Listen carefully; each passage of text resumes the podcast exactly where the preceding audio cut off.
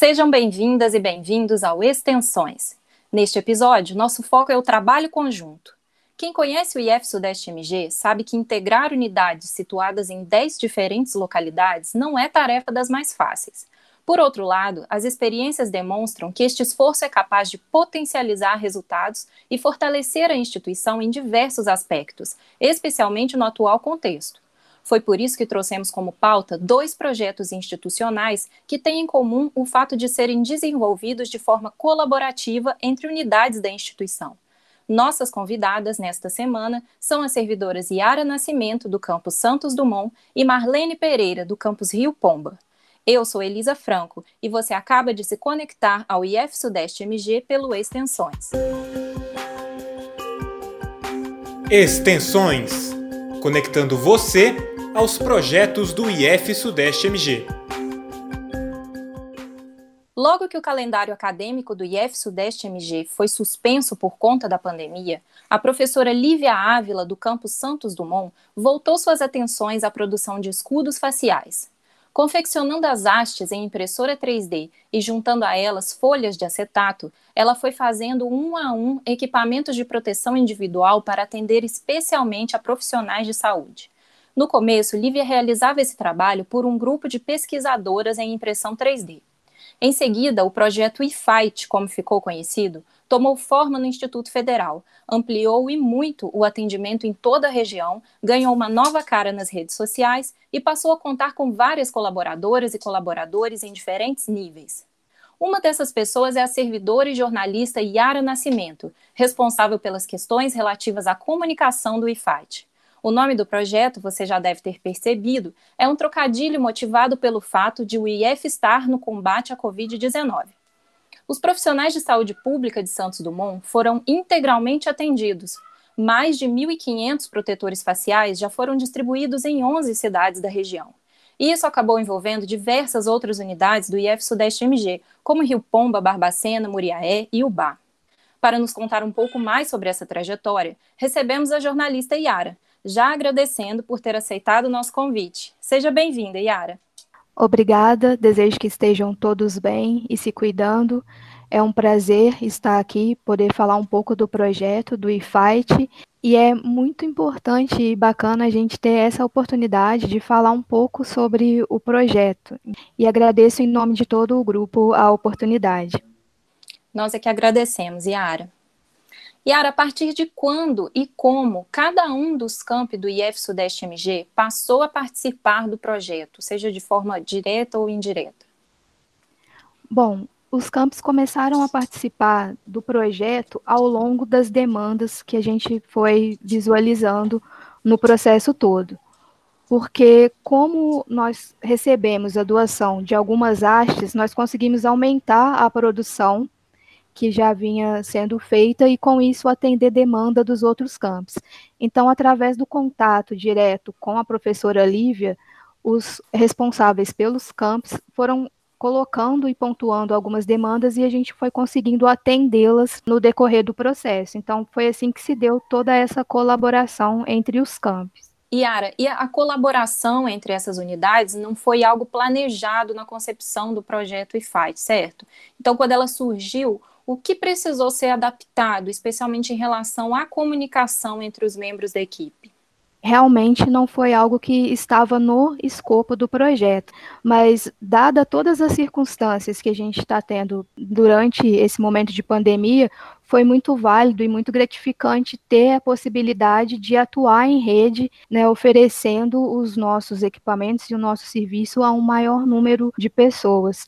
E aconteceu de uma forma muito fluida, porque a comunicação né, das demandas foram feitas direto com a professora Lívia e como os responsáveis pela produção já estavam construindo isso em série e a gente tinha atingido a demanda de Santos Dumont e conseguia fornecer, não teve tanta dificuldade nesse processo e também não precisou mobilizar de uma forma muito diferenciada as ações que a gente já estava desenvolvendo.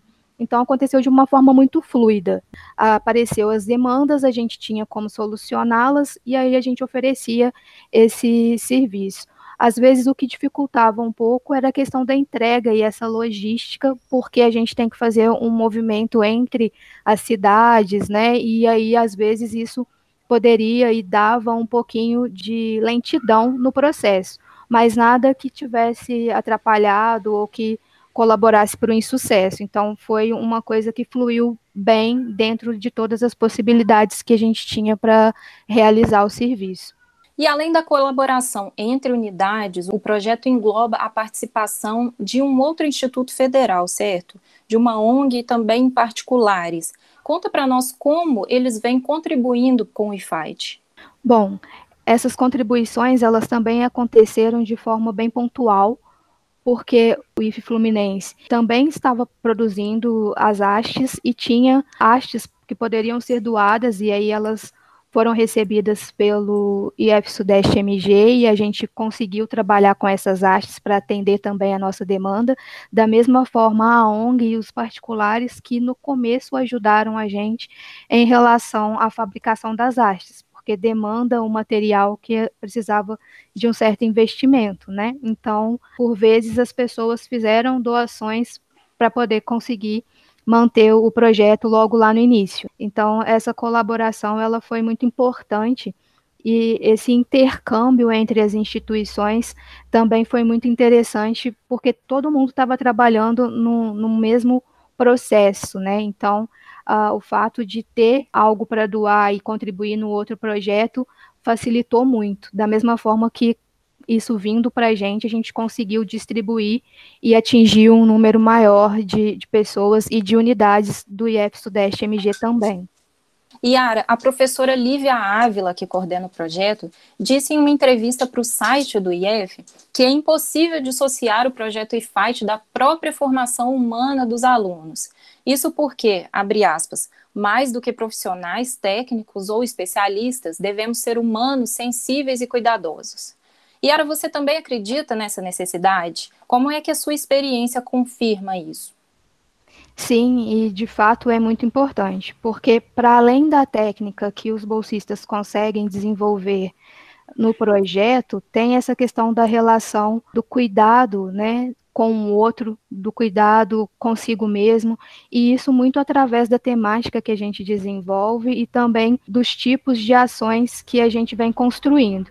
Então essa formação humana, ela precisa estar presente e marcada em qualquer processo ou projeto que a gente venha a desenvolver, porque ela faz parte da educação, né? Não tem como a gente isolar o sujeito e conseguir fazer com que ele perceba isso em todos os projetos e todos os processos que ele trabalha é muito importante. Então, não só na hora de fabricar as hastes, né, que tem toda a parte técnica de fazer o material uh, junto com a 3D e todo o aprendizado que o aluno desenvolve ali, mas para quem ele vai entregar isso, qual a importância dele entregar isso, ele perceber que a atuação dele enquanto profissional e enquanto sujeito, ela favorece a vida em comunidade, né? Ela vai poder trazer um bem comum, né? Um bem maior do que para ele mesmo é muito importante. Então, é, não só para o IFIGHT, mas em todos os projetos que eu particularmente atuo dentro do campus e dentro do instituto,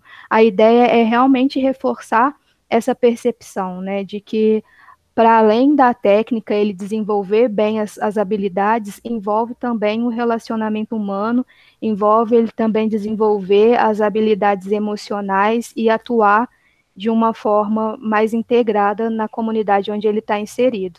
Não é à toa que essa formação humana é um diferencial dos institutos federais, né? Exatamente, e ela faz parte da qualidade do ensino, né? Você olhar o sujeito de uma forma integral. Então, é importante a gente conseguir fazer essas marcações dentro dos projetos e conseguir atuar também nessas vertentes quando a gente estiver fazendo todo o nosso trabalho técnico. Yara, em relação ao aspecto de segurança, trabalhar em meio à pandemia traz um complicador a mais. Certamente vocês estão tomando todos os cuidados para proteger servidores, alunos e a comunidade externa, mas ainda assim, isto é um empecilho na hora de buscar a ajuda de voluntários, o fato de estarem trabalhando no decorrer de uma pandemia? Bom, a gente busca realmente estar bem ligado e bem antenado com todos os cuidados, e a parte que a gente trabalha diretamente com voluntários, elas são bem pontuais, no sentido de que a atuação, igual agora na primeira fase, quando a gente teve que fazer a montagem dos escudos faciais, a gente teve um grupo que trabalhou de forma conjunta, mas né, respeitando todas as diretrizes em relação aos distanciamentos e tudo, uh, uso da máscara, dentro de um espaço que era amplo para poder fazer essa construção, essa montagem das hastes. E também não foi um número grande de pessoas nesse momento para poder fazer isso. E agora, como a gente vai voltar a trabalhar com voluntários, na maior parte eles vão estar trabalhando em suas residências, né? Porque geralmente a gente vai estar atuando direto com costureiras ou costureiros, né, com pessoas que mexem com essa parte e aí tem a possibilidade de trabalhar de casa. E também a gente tem um maquinário que vai ser utilizado, mas respeitando toda essa parte do distanciamento social, da utilização das máscaras para fazer tudo da forma mais correta possível e também sempre atentando, né, no sentido de estar atento à integridade de quem for o nosso voluntário, né, para manter as perspectivas de saúde e tudo dentro dos regulamentos. Yara, além da produção de equipamentos de proteção individual, o projeto conta com um eixo mais educativo para a prevenção à Covid-19 e que gerou diversos quadros e até um programa nas redes sociais. Como é esse outro lado do projeto? Bom, Lívia, quando fez o projeto, né, quando ela escreveu, ela já tinha essa perspectiva de trabalhar em três linhas, que é a produção, a sensibilização, que a gente pega a parte da comunicação, e também a de educação, no sentido de que como vamos trabalhar com os voluntários na confecção das máscaras, de ter um material que possa instruí-los de alguma forma, porque nem todos vão estar estão acostumados na parte de corte, na parte de costura, então fazer vídeos ou outros materiais que também ajudem essas pessoas na parte de capacitação. Dentro da perspectiva da sensibilização, a gente trabalha com o perfil no Instagram e também com a página.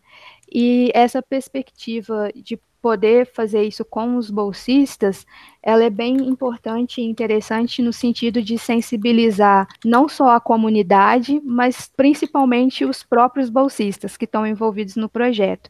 Né? Então, eles acabam tendo que lidar com as ferramentas de comunicação, de redes sociais, a questão da pesquisa para poder trazer o material que vai ser divulgado e acabam trabalhando com outras habilidades para além do que era previsto só na questão técnica. E para além disso ainda, eles têm a percepção de como atuar melhor diante do momento de pandemia, porque estão sempre em contato direto com a pesquisa a respeito do assunto e também geram essa sensibilização neles mesmos, né, em casa, com pais, amigos, responsáveis, e aí a gente acaba criando uma rede de sensibilização bem maior do que é só a partir do perfil. Então, acho que essa perspectiva acaba sendo também muito voltada para a educação e ensino direto em relação às questões da pandemia, do Covid e também de outras ferramentas e habilidades que os bolsistas podem desenvolver. Então, acaba que o projeto envolve a comunidade do entorno do campus, da cidade, de uma forma geral e de outros lugares, porque na rede, né, qualquer pessoa que tenha interesse vai poder ter acesso. E aí a gente trabalha essa perspectiva de ensino e de educação de uma forma diferenciada também, o que agrega no valor humano e no valor do ensino e da qualidade do ensino. Yara, você pode exemplificar para nós como alguns desses campi se envolveram no projeto IFIGHT? Como foi a contribuição de cada um deles? Os campi trabalharam muito na questão da distribuição dos escudos faciais, né? Então, por exemplo, Rio Pomba, Cataguases, todos receberam o equipamento e repassaram material para áreas de saúde pública nas regiões né, em que os campi estão inseridos. No caso também de Muriaé, por exemplo, que cedeu algumas máquinas de costura para Barbacena e Barbacena nos emprestou algumas unidades que a gente vai utilizar agora na segunda fase para confecção de máscaras, né, de tecido. Então os campos eles trabalharam dessa forma, nessa logística muito mais de entrega e distribuição dos escudos faciais para ajudar também a, a comunidade que está envolvida, inserida em outras regiões que o IF Sudeste MG atua. Nós agradecemos a sua participação, Yara, e parabenizamos a toda a equipe por essa importante contribuição na luta do IF Sudeste MG contra o coronavírus. Muito obrigada. Obrigada a vocês também pelo projeto Extensões, né, pelo podcast e espero que todos se cuidem, continuem se cuidando, respeitando as normas e, dentro do possível, continuem em casa para que a gente consiga passar o mais rápido possível por todas essas questões referentes à pandemia, né, e com saúde. Lembramos aos ouvintes que é possível se cadastrar e se tornar um voluntário do projeto eFight. São bem-vindas contribuições nas etapas de corte, costura, embalagem e distribuição de equipamentos. Os interessados devem preencher um formulário cujo link está disponível na descrição deste episódio. Informa para os nossos ouvintes, então, Yara, por favor, qual o nome do perfil do projeto nas redes sociais para que eles possam também se tornar seguidores? No Instagram, a gente é efight2020 e no Facebook, facebook.com efight2020.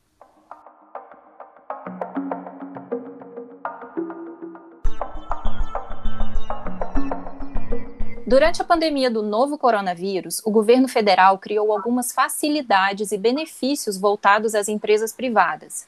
Linhas de crédito, possibilidade de financiamento, ampliação de prazos para pagamento de impostos, possibilidade de flexibilizar contratos de trabalho são alguns deles. Acontece que muitos empresários possuem os requisitos necessários ao usufruto desses benefícios, mas não sabem como acessá-los. Pensando nisso, a professora Marlene Pereira, do campus Rio Pomba, decidiu concentrar esforços de sua equipe num trabalho de superação desse desconhecimento. Unindo o útil ao agradável, envolveu alunos dos cursos de Direito e Administração numa ação que acabou se expandindo para o campus Barbacena.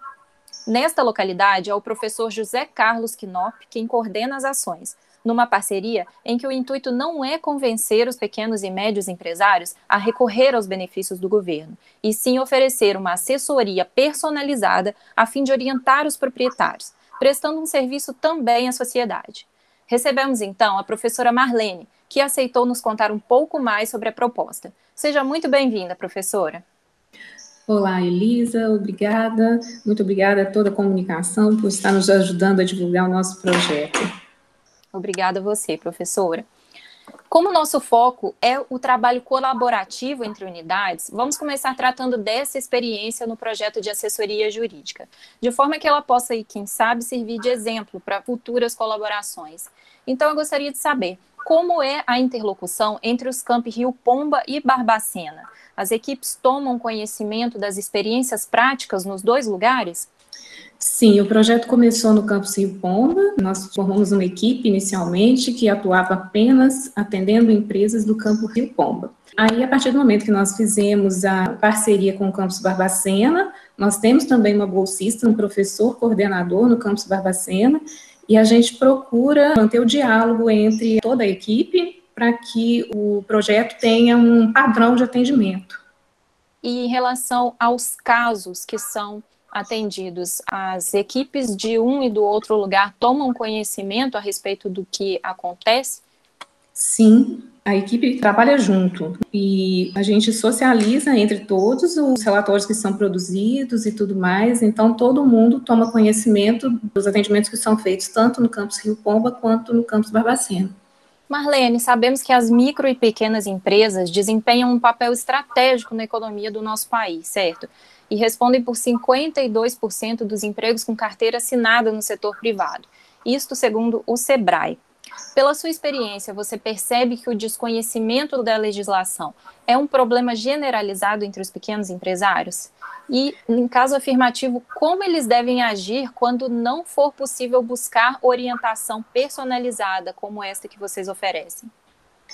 É, com certeza, a falta de acesso à legislação é um problema, não apenas para esse público que o nosso projeto atende, que são os micro, pequenos e médios, mas o problema da falta de acesso à legislação é um problema na sociedade.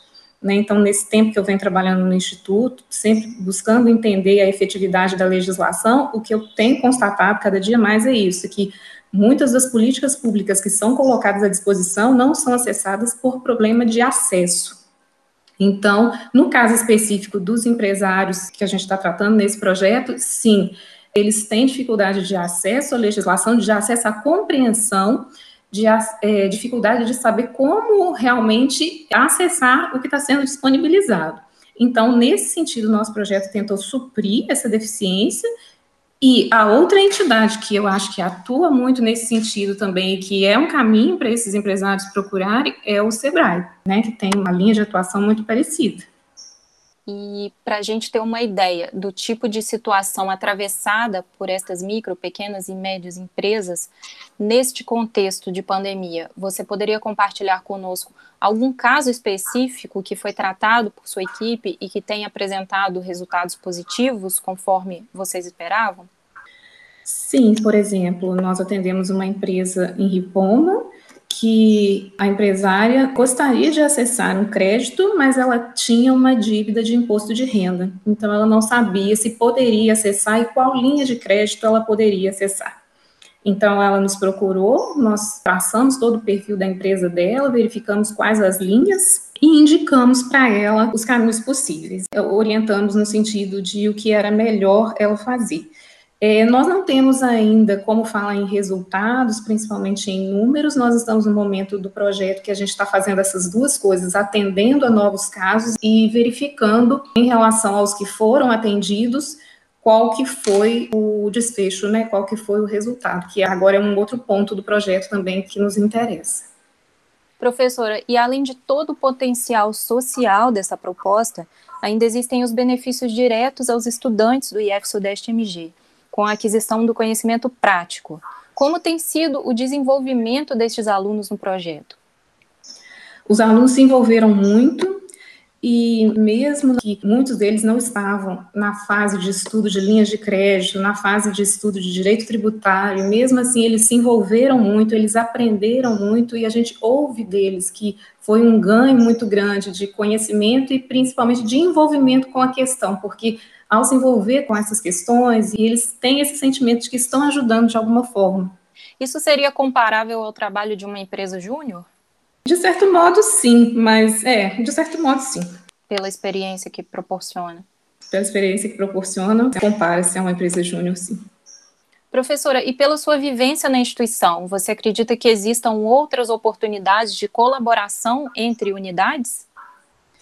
Eu acredito que todo tipo de parceria soma, né? Então, como eu já trabalhei no campus Barbacena e eu conheço todos né, os professores do campus Barbacena, eu propus essa parceria porque eu sabia que lá tinha o curso de administração e tudo mais, mas acredito que qualquer outro professor, qualquer outro servidor que estiver nos ouvindo e quiser participar do projeto, basta um pouco de conhecimento de economia, um pouco, um pouco bem pouco conhecimento de direito e a gente pode fazer parceria em outros locais com certeza, porque vai somar bastante. Excelente, professora. É muito gratificante para nós poder conhecer e dar visibilidade a ações tão importantes como essa. Muito obrigada por sua atenção e parabéns pelo trabalho. Eu que agradeço, Elisa, por esse momento e por todo o envolvimento da equipe de comunicação que está contribuindo muito, nos ajudando a divulgar esse projeto. Obrigada. Outros projetos do IF Sudeste MG contam com a colaboração de mais de uma unidade, mas consideramos importante trazer esses dois exemplos que simbolizam um valor muito importante para a nossa instituição: o esforço coletivo para colocar todas as nossas competências a serviço da sociedade, em diferentes lugares, em diferentes contextos. Até o fim do ano, pretendemos falar quinzenalmente de muitos outros projetos aqui no Extensões. Agradecemos a você que acompanhou a terceira edição e mais uma vez a Yara e a Marlene, que nos permitiram conhecer mais duas experiências de sucesso. Até breve!